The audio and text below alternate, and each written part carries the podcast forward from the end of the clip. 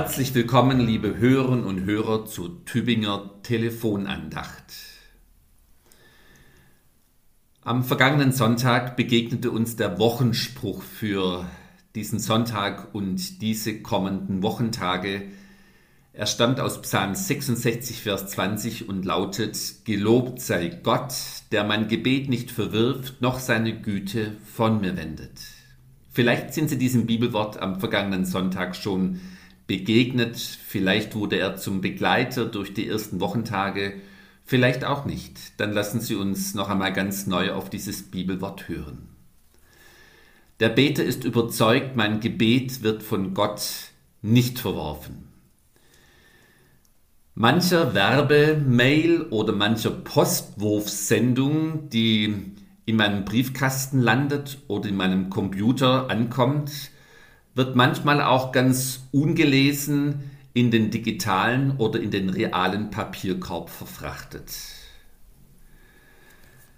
Bei meinem Gebet vor Gott ist das Gott sei Dank anders. Es hat Bedeutung, es findet Beachtung und es wird in jedem Fall auch bearbeitet. Allerdings nicht immer in der Weise, wie ich das gerne hätte.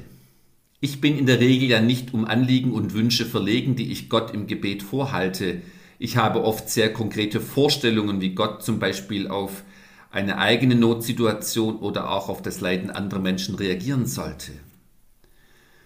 Aber Gott ist ja in der Regel nicht einfach nur mein Wunscherfüllungsautomat. Ich will versuchen, in einem Bild zu erklären, was beim Beten eigentlich passiert.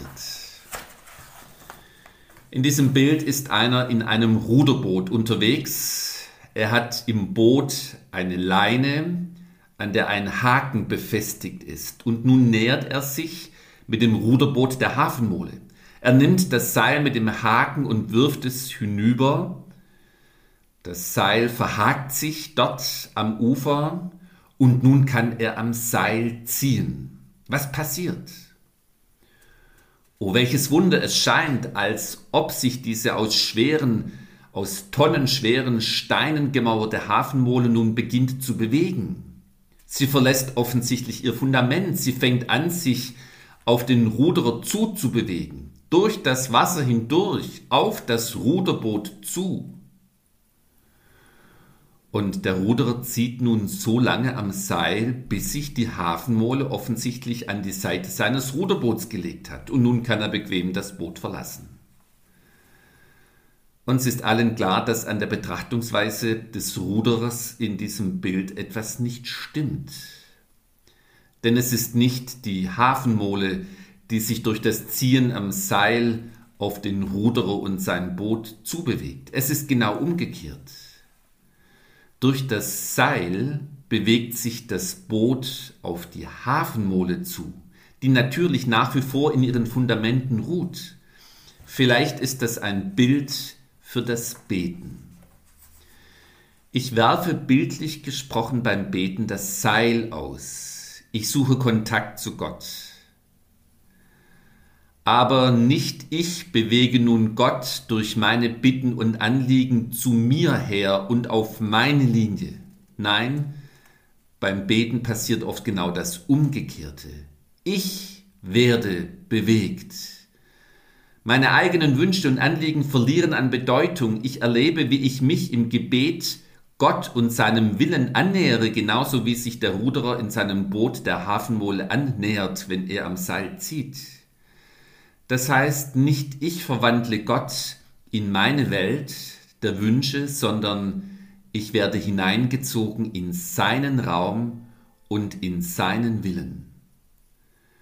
Zu dem, was ich mir erhoffe und erbitte, tritt das Vertrauen, dass Gott weiß, was für mich und für andere gut ist.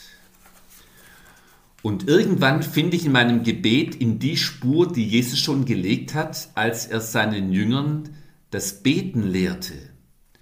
Und ich bete mit ihnen, dein Wille geschehe wie im Himmel, so auf Erden. Und wenn ich so bete, dann vertraue ich darauf, wie es unser Wochenspruch sagt, dass dann auch die Güte Gottes über meinem Leben nicht ausgeht.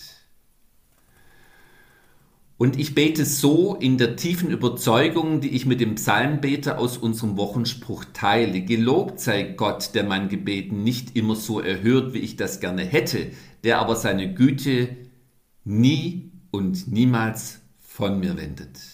In diesem Sinne grüße ich Sie herzlich, Ihr Pfarrer Hartmut Dinkel aus Gomering.